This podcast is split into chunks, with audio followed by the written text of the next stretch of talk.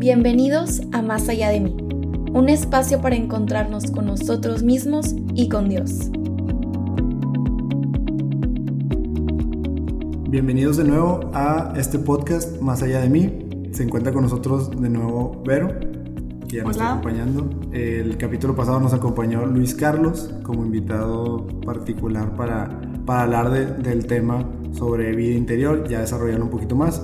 Y en este capítulo, donde tenemos a Vero de vuelta acá con nosotros, vamos a profundizar ahora en, pues, en el sentido de nuestra creación, de dónde venimos, hablar un poquito de nuestro pasado, pero ahora, digamos, a, un nivel más espiritual, nuestro pasado como humanidad y como, pues, como vida, ¿no? Nos gustaría empezar con una pregunta que quien nos esté escuchando también podría responder o tener su opinión personal, igual y cuestionenselo un poco, medítenlo un poco, y que creemos que vamos a poder responder a lo largo de este capítulo, o al menos es lo que vamos a tratar de hacer, ¿no? Y entonces esta, esta pregunta, que ya la habíamos platicado Ver y yo en algún momento, es una situación que plantea, digo, como un poco de contexto, esto lo vi en redes sociales, fue, entre, un meme, entre un mensaje ahí medio filosófico, donde planteaba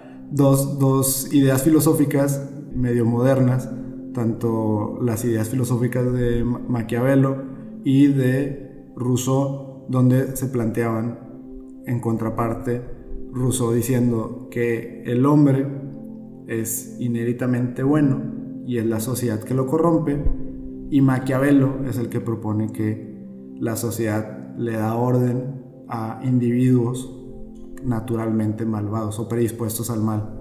Y entonces te cuestionaban, O habría debate ahí en redes sociales a eh, para qué lado estamos inclinados, ¿no? Y no sé, no sé qué piensas tú, Vero, respecto a esto. Sí, voy a responder esta pregunta aclarando que todo mundo podemos tener nuestra propia respuesta de acuerdo a lo que hemos vivido, entonces esta pregunta se fue construyendo de acuerdo a lo que yo personalmente he vivido.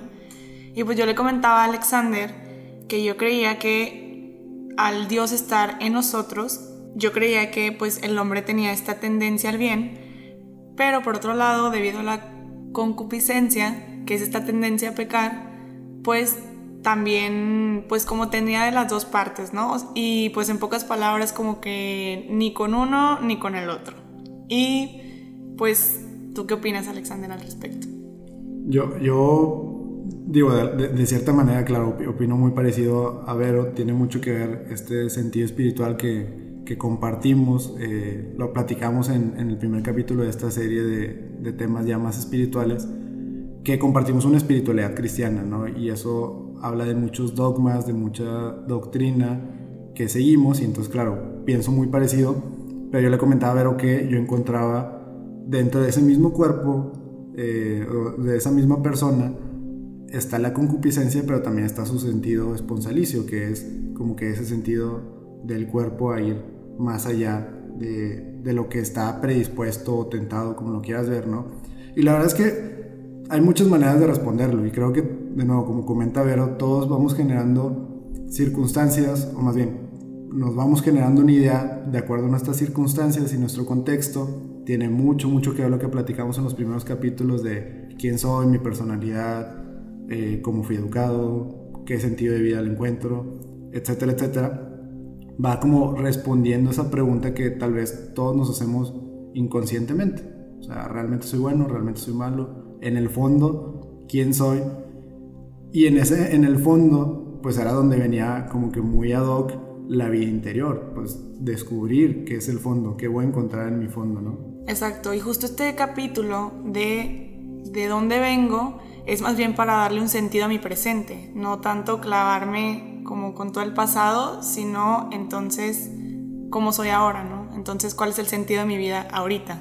Exactamente, o sea, y, y el sentido pues del hombre, o sea, para bien o para mal. Y, y, de nuevo, creo que esto se puede responder desde un sentido espiritual. Muchos filósofos han tratado de responderlo, pero no es más que la religión de verdad lo que propone una respuesta definitiva, porque las filosofías tratan de describir eh, una situación, tratan de racionalizar, es decir, por medio de, argumentos racionales, tratan de aterrizar conceptos que les permita responder a una pregunta que sirve solamente para, o sea, ¿cómo decirlo? Para ciertas ocasiones. Que, que, ese siempre ha sido, de alguna manera, el problema con muchos de la filosofía. O sea, estás filosofando, es esta expresión de te estás yendo muy allá y pierdes como pragmatismo, pierdes practicidad.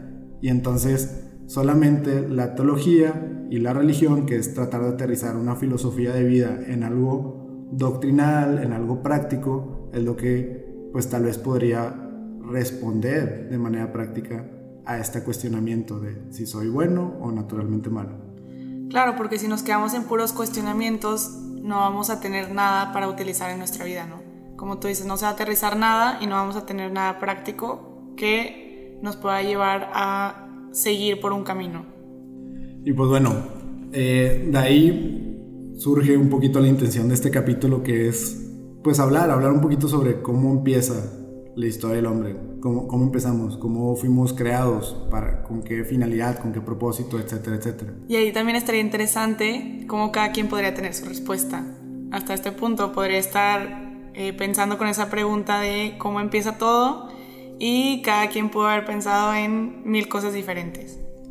Y entonces una de esas personas que, espero que algún día escuche el podcast es eh, el Papa Emérito Benedicto XVI, eh, Joseph Ratzinger, como era conocido cuando con su nombre, digamos, propio, siendo cardenal. Él, él, de hecho, describe y habla mucho en sus, en sus documentos, en sus libros, sobre este tema. Y la dualidad entre la fe y la razón, la fe y la ciencia, el, digamos el origen ontológico del humano y el origen, pues ahora sí, espiritual, lo, lo, que nosotros respondemos desde la fe y desde un sentido espiritual, que de nuevo, esta dimensión espiritual que trata de poner en congruencia, como lo platicamos el capítulo eh, hace dos capítulos, de hecho, esa espiritualidad que trata de poner en congruencia mis pensamientos, intenciones, mi forma de ser, etcétera, ¿no? De acuerdo a ciertos valores y virtudes. Y entonces, él habla de esta, esta dinámica que se genera entre todo esto que nosotros como seres espirituales tratamos de explicar de manera pues exacta, medible, cuantificable y ahí entran todas las ciencias naturales, ¿no? Y entonces todo esto él lo llega a aterrizar en un documento por medio de un discurso que fue desarrollando a través de cuatro homilías y un ensayo que trata de pues, reunir o, aterrizar todos estos conceptos. El, el Papa Benedicto XVI habla de la misma creación, pero la, la, presenta como una respuesta a de dónde venimos. O sea, puntualmente esta, esta discusión, por ejemplo, muy presente, muy actual, que es qué tan válido es, digamos, la propuesta de, la Iglesia Católica hablando del creacionismo versus pues las múltiples propuestas de las ciencias naturales en tema de evolución y esta o, este supuesto conflicto que hay entre esas dos que muchos papas de hecho han tratado de explicar como esta relación un poco peleada entre la fe y la ciencia etcétera San Juan Pablo II, por ejemplo, decía que no, no hay que olvidar que son dos dimensiones diferentes tratando de explicar un mismo fenómeno y entonces no tendría que haber conflicto, sino pues tendría que haber complementariedad, más que nada. Tanto como nosotros tratamos de hacerlo aquí en este podcast, no, no, no, no buscamos enfrentar la psicología y la espiritualidad, todo lo contrario, como una nos ayuda a desarrollar la otra y cómo sí pueden complementarse, ¿no? Sí, realmente, como hemos repetido, que el hombre tiene como tiene diferentes dimensiones que se van interconectando, es muy importante trabajar cada una de ellas y ver y darnos cuenta cómo se complementan y cómo si yo descuido una, va a ser muy difícil que pueda mantener a flote las demás. Exactamente, y entonces cómo eh, una se apoya a la otra es como tendríamos que ver esta relación. Y también otro papa que también propone lo mismo es Pío XII, si no me equivoco. Él habla más bien de una fidelidad en, los católicos, en los cristianos, a su iglesia, en el sentido de no tenerle miedo a investigar, a profundizar y a validar las ciencias naturales, pero tampoco subordinar la fe a las ciencias naturales. Es decir, la microbiología moderna, eh, pues en, general eh, la, física y la, medicina moderna y todas las ciencias naturales modernas, es decir, las desarrolladas también con la tecnología, en definitiva describen muy bien el comportamiento del ser humano, la, composición del ser humano y pues etcétera, varios aspectos fisiológicos, físicos, eh, descriptibles del ser humano. Pero lo que no hacen es pues describir el sentido del ser humano, el sentido de la vida. Es más, hasta el mismo concepto de vida no se puede cuantificar, el mismo concepto de dignidad humana no se puede cuantificar. Y de ahí nos vamos a la libertad, la razón, pues, el amor, tantos tantos conceptos. Que les llaman como constructos, ¿no? Comúnmente. Sí, o sea, realmente, exactamente, hay, una propuesta moderna que es, estos constructos solamente sirven para describir el fenómeno del ser humano, pero es eso, o sea, es una manera de, catalogar, no es una manera de dar sentido a lo que somos. Y entonces los papas y, y la iglesia sostiene que la iglesia, o más bien, perdónenme, la, espiritualidad, la religión, sí responde a eso, sí responde y sí aboga por, pues últimamente hay vida, últimamente hay razón, últimamente hay voluntad, últimamente hay dignidad humana y se tiene que respetar y se tiene que reconocer. Y entonces eso no te lo va a dar un ensayo clínico, eso no te lo va a dar una investigación. Tienes que pues, construirlo realmente, ¿no? Y entonces, bueno, regresando un poquito a las homilías de, eh, del cardenal Ratzinger, el, Papa Benedicto XVI, en, sus homilías y en este ensayo empieza a desmenuzar el Génesis y, empieza a proponer varias ideas que, que, son bastante interesantes, volviendo un poquito a la pregunta con, con la que partimos, si el hombre pues es bueno y, la sociedad lo corrompe o es malo y, más bien la sociedad como que impone cierto orden, etcétera, pues él empieza tal vez no a, no a responder esa pregunta directamente, pero sí a proponer pues algo que nos va a dar esa solución. Entonces cada quien también va a ir aterrizando y, meditando qué significa como todo lo que encontramos en, en el Génesis y en, en la Biblia, que es palabra de Dios. Y entonces, bueno, él empieza con un concepto que es súper importante para entender todo, todo este todo este raciocinio, toda esta lógica que utiliza para explicar la creación del hombre y la historia de la humanidad. Y empieza diciendo que la Biblia no es un libro de biología, tal cual. Y entonces dice, a ver, si, si buscamos que la Biblia me dé las respuestas en cuanto a cómo se formó el hombre, cómo está compuesto el hombre, vamos a estar tremendamente decepcionados. Sí, claramente no vamos a encontrar un método científico de cómo fue creado el hombre y que A más B igual a C o algo parecido, ¿no? Exactamente, o sea, porque eso lo responde sí un libro de biología, ¿no? Mientras que la Biblia lo que hace es, pues no, no, no voy a decir ignora, simplemente no, no habla de formas, sino de imágenes y contenido. Lo importante de la Biblia es el contenido y las imágenes. Y entonces él, explica también una imagen. Una imagen es algo que nosotros podemos percibir sensiblemente y que le, asignamos un significado. El arte, por ejemplo.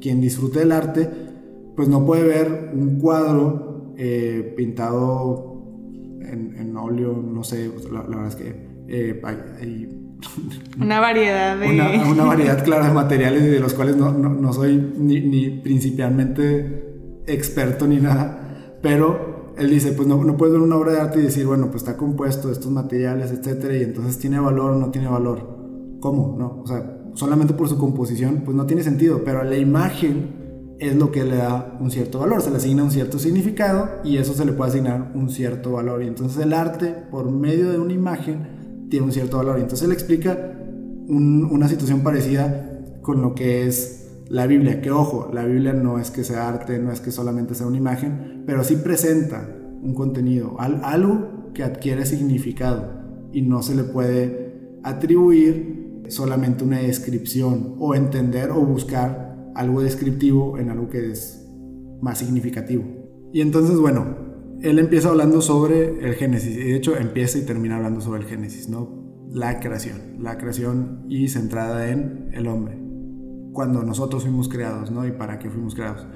Y empieza diciendo, eh, tiene tanta riqueza las primeras palabras de la Biblia y tanto poder que son en el principio Dios. Y entonces la Biblia responde en sus primeras palabras el origen, el origen de nosotros. En el principio estaba Dios. Y entonces Dios, creador, crea todo lo que hay en el universo y nos llega a crear a nosotros. Y entonces pues de alguna manera ya, estamos respondiendo como a este sentido de cuál es el contenido de la Biblia, ¿Qué, qué, es la imagen que nos quiere dejar. Pues nos quiere dejar una imagen de Dios, un Dios que nos crea a nosotros. Y entonces ya hay una imagen que nos presenta que también nos subraya que es la importancia de lo que estamos leyendo, más allá de la forma, eh, la, estructura, más allá de, pues si me va a escribir cómo se veía todo al principio, cómo se veía la luz, cómo se veía la oscuridad, cómo se veía el planeta al principio, etc. No, no. Lo que me está dejando como imagen importante y como contenido y fondo es Dios me crea. Y entonces, bueno, partiendo de ahí de Dios me crea, me crea a mí, crea al hombre, crea de, también empieza a hablar de simbolismos, ¿no? O sea, y, imágenes fuertemente cargadas de significado de la tierra, de la misma materia, de la creación, del resto de la creación, crea al hombre y a, la mujer, que ojo, en, el, primer capítulo de Génesis se habla de primero la creación del hombre y la mujer, en el segundo capítulo que tiene otro contenido, otro, otro fondo, y no, no otro diferente, sino algo que suma, ya está dejando otras imágenes, que es cuando hablamos de Adán y Eva y, y cómo Eva fue encarnada de la costilla de Adán, etc. Habla más de una imagen, un significado cargado de, pues somos uno con el otro, ¿no? Y en algún momento tenemos que volver hacer uno que en el otro. Pero bueno, en el primer capítulo la imagen, el significado es crear a hombre y a mujer por igual y a su imagen y semejanza. Y en ese momento cambia el sentido de nuestra vida y cambia el sentido de dónde venimos. ¿Por qué? Porque si fuimos creados con la misma materia que el resto de la creación, de tierra, de polvo, cuando también nos hace a su imagen y semejanza, nos da algo más, algo que a nosotros nos hace particularmente diferentes al resto de la creación. Sí, justo porque muchas veces al pensar en de polvo vienes y a polvo te convertirás, pareciera como si nos estuviéramos quitando dignidad a nosotros mismos porque se nos olvida la parte de que, o sea, sí utilizó materia para crearnos, pero nos hizo a su imagen y semejanza. Exactamente, sí, y, y siempre se va a presentar esta dualidad en el hombre. Compartimos la creación con el resto de la creación y, este sentido también, ojo, también otra, otro simbolismo es pues el tema de la humildad, o sea, pues eres polvo, ¿no? Pero polvo no, no algo que te quite dignidad, sino algo que te haga recordar que compartes algo con el resto de la creación. Y entonces lo, te, te, eleva esa dignidad a otro nivel al momento que te da alma, por ejemplo, ¿no? Que crea el alma. Y que eso sostiene, por ejemplo, eso sostiene la iglesia. En, en el sentido de, volvemos a lo mismo, la forma podría explicarme cómo eh, el cambio que se ha dado a través de muchas generaciones, eh, mutaciones que unas son útiles, otras no son útiles. Eh, el evolucionismo propone que las mutaciones que son útiles son las que se replican pues, generación tras generación en cualquier especie. Eso, eso es forma, pero el fondo es que nosotros somos diferentes al resto de las especies porque tenemos un alma. Y un alma pues digamos, trascendente, un alma que puede llegar, como lo explicamos en, en, los otros capítulos, a ser también espíritu en el momento que reconoce a Dios en su vida. Sí, un alma que en el alma superior tiene voluntad, tiene inteligencia, entonces puede decidir más allá de sus circunstancias. Exactamente, y, y, bueno, y en esta complejidad y en esto que nos da Dios, pues está también todo lo, que nos cuestionábamos en los primeros capítulos al momento de hablar de, de entender mi mente, entender mis emociones. Todo eso es una habilidad exclusiva del hombre.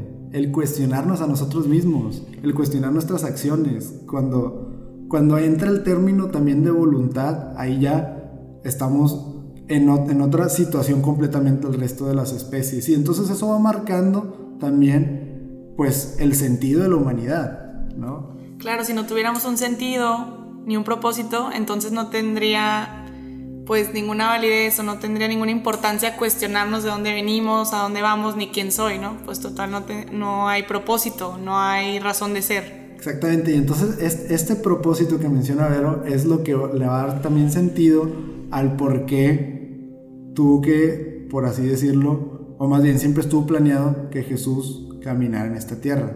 Porque en tema de propósito, si uno lee todo el Antiguo Testamento, va entendiendo cuál es la voluntad de Dios, pero no entiende cuál es el propósito del hombre, no logra entender cuál es el propósito del hombre si constantemente fallamos en esa relación con Dios. Y todas las alianzas que se ven en el Antiguo Testamento, que son entre el hombre y Dios, pues particularmente el hombre es, es como el, talón de Aquiles, es, es, la parte débil que constantemente va a fallar. Y entonces hace sentido que venga Jesús, valga la redundancia, a darle sentido a todo lo que vemos en el Antiguo Testamento porque hasta que llega Jesús, que es 100% Dios, 100% hombre, completamente y enteramente los dos, es cuando concreta esa promesa de Dios a nosotros de, pues vamos, tú tienes un sentido y tú estás hecho a mi imagen y semejanza. Y entonces esa promesa no se cumple hasta que llega Jesús y concreta esa última alianza, la alianza definitiva, que es de algún modo, de algún sentido, la única manera en que podría cumplirse esa alianza, cuando Dios con Dios la persona de Jesús con la persona de Dios Padre, por medio del Espíritu Santo, hacen o, consolidan esa última alianza definitiva que no hay manera de que se rompa. Y entonces Jesús le da sentido todo el Antiguo Testamento, a todo ese caminar que llevamos entendiendo y meditando y profundizando. La historia de la humanidad es esta, o sea, tratando de entender la voluntad de Dios y entendiéndola, comprendiéndola, pero luego con Jesús es comprender cuál es la voluntad del hombre para alcanzar a Dios para estar con Él y, la manera de hacerlo. Y entonces Él nos da todas esas herramientas para, pues sí, sí lograr eso, sí lograr lo que Dios propuso en un principio, que era alguien a su imagen y semejanza. Y entonces tiene que llegar Jesús a presentarnos a alguien que verdaderamente es a imagen y semejanza de Dios en todos los aspectos, porque voluntariamente busca ser eso y busca finalizar o, o afianzar eso con Dios. Sí, es bien impactante un Dios que se hace hombre y que viene para decirte tú puedes estar conmigo, si tú así lo decides, ¿no? Entonces le da también esa libertad y ese, pues es tu decisión, ¿no? O sea, yo ya vine aquí, yo ya eh, hice la alianza y tú te puedes considerar salvado, pero siempre y cuando tú libremente lo aceptes. Exactamente, y, eso es, por ejemplo, radicalmente diferente a cualquier otra religión. O sea, en, este tema de, libertad, en este tema de voluntad, de bondad, bueno, malo, etcétera, que, está bien, muchas religiones proponen a un Dios que tal vez te deje sin voluntad para, para decidir qué está bien y qué está mal. O proponen al hombre sin Dios, y entonces el hombre está autodeterminado. Y entonces llega esta, eh, esta digamos, esta propuesta de Jesús de decir, todos tenemos libertad, todos tenemos un libre albedrío, todos tenemos esa voluntad, todos podemos decidir ser buenos. Solamente de la mano de Dios, con la ayuda de Dios y conectando y reconociendo a Dios, vas a hacerlo verdaderamente. Y entonces te dice, bueno, en, definitiva, Dios te creó para que tú fueras libre en, primera instancia, ¿no? Y, feliz y, buscas la paz y, muchas otras cosas que también le ha sentido Dios cuando nos crea, ¿no? Lo que platicamos un poquito al principio.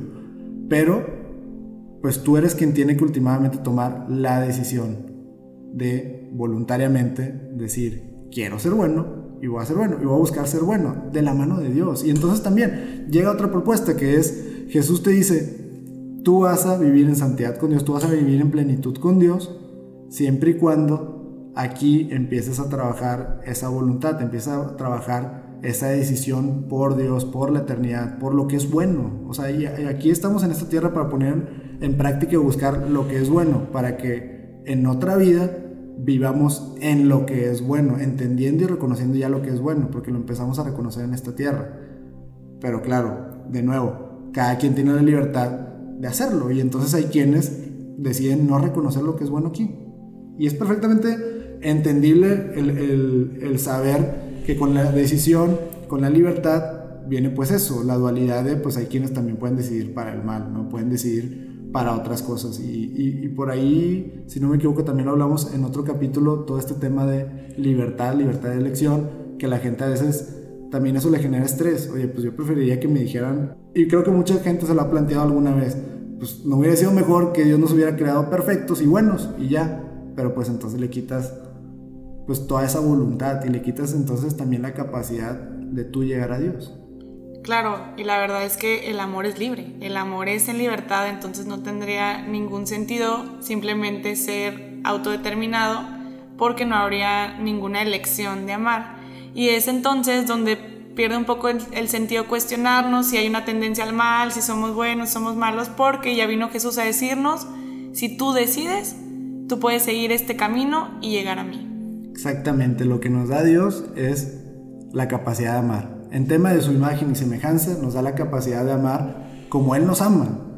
Y también nos da otra herramienta importantísima, nos da razón e inteligencia. Y también, volviendo a estas homilías de, Papa Benedicto XVI, él decía, bueno, pues es que hay que entender que por algo somos seres racionales y, cómo no utilizar esa razón. O sea, cómo, y de nuevo, ¿por qué poner en disputa la fe y la razón, la fe y la ciencia, cuando nos dio las dos cosas? Nos dio la gracia de creer en Él y de buscarlo él y nos dio también la gracia de tener pues inteligencia, ¿no? Y de desarrollar nuestros pensamientos, conclusiones y maneras y herramientas para mejor interactuar en esta vida, para mejor alcanzarlo a él también. Claro, y de descubrir cómo una complementa a la otra e ir construyendo con ambas, pues básicamente conocimiento para poder llegar a esa verdad que Dios nos da.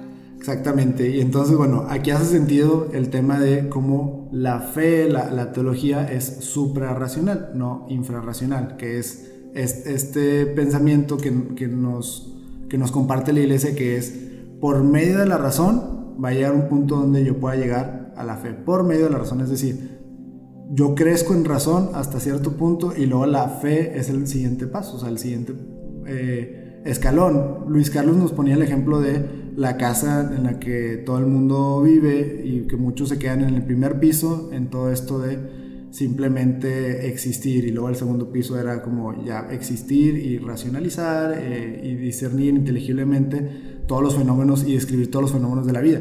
Y hasta el tercer piso, el último piso a los que no muchos llegan es cuando la gente decide ir más allá de lo que construyó en esta razón e inteligencia. Y entonces llegar a buscar un sentido de vida, llegar a pues eventualmente, claro, o sea, una, una, fiel creencia de que Dios actúa en toda mi vida y está en todo momento conmigo, ¿no?